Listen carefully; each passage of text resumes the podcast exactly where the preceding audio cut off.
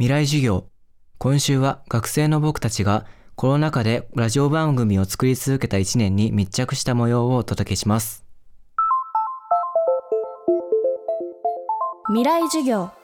この番組は暮らしをもっと楽しく快適に川口義賢がお送りします。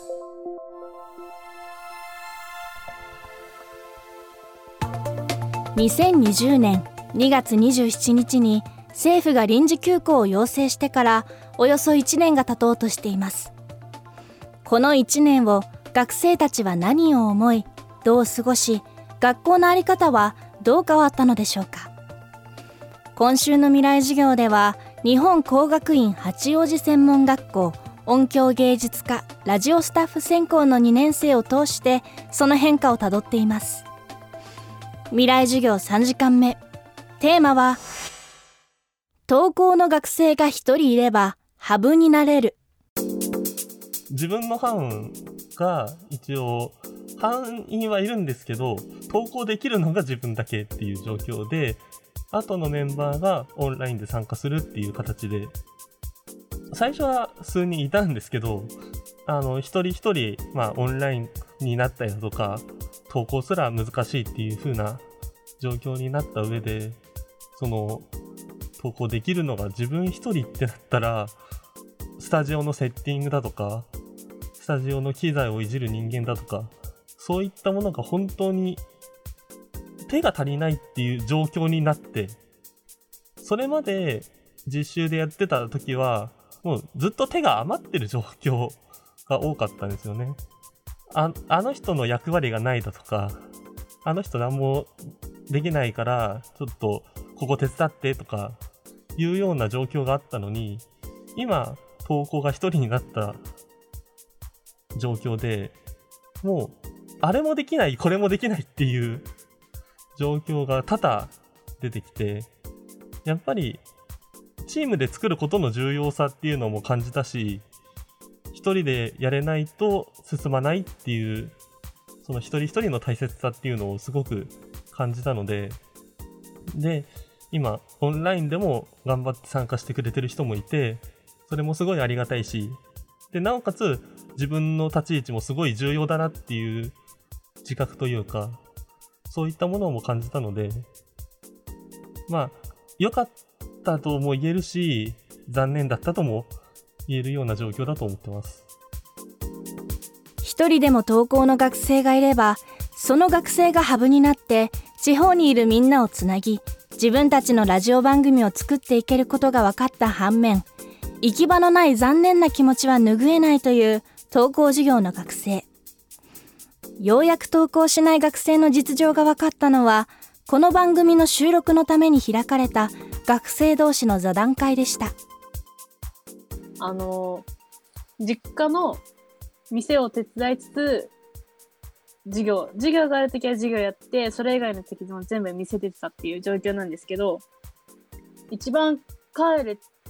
た可能性が高かった6月に、あの私、一回熱中症でぶっ倒れて、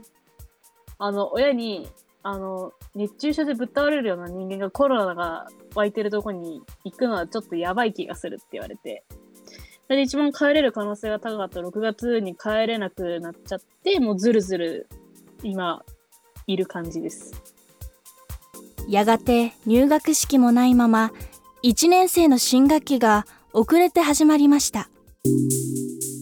音響芸術科1年生の担任をしております三好俊之です、えー、とにかくいつから授業ができるようになるのかなというのがすごく心配になりました。あとまあ1年生の場合はまだ結局顔も合わせてないいつから顔を合わせてそこからいろんなことがスタートできるのかなというのが非常に心配でしたね。まあ、結果的には5月の半ばから末ぐらいにかけてあのまあさまざまなやり取りをして、まあ、なんとかオンライン授業を開始できるようになり6月の確か8日でしたね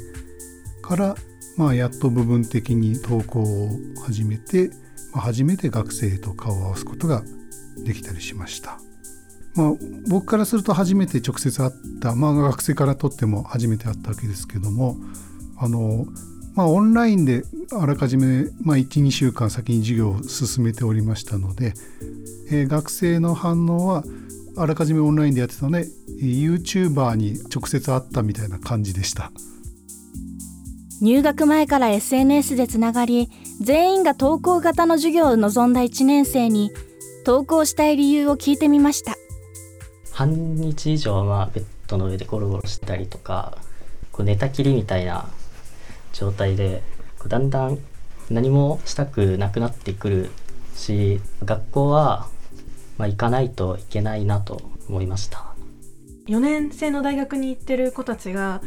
結構もう後期もオンラインで決まってしまってなんかその学校を続けていることに意味があるのか分からなくて学校を辞めたいって言ってる高校の同級生たちが多くてで逆に専門学生の私がここまで学校に来れてできる限りで実習をさせていただいてるのでまあ恵まれた環境にも感謝しなきゃいけないかなっていう考えで一応投稿はしてます。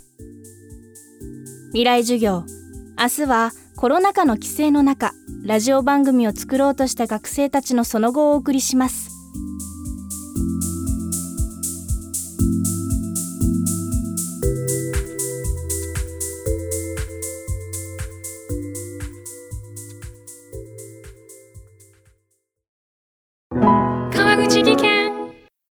階段での転落。大きな怪我につながるので怖いですよね足元の見分けにくい階段でもコントラストでくっきり白いスベラーズが登場しました。皆様の暮らしをもっと楽しく快適に。川口技研のスベラーズです。未来授業。この番組は暮らしをもっと楽しく快適に川口技研がお送りしました。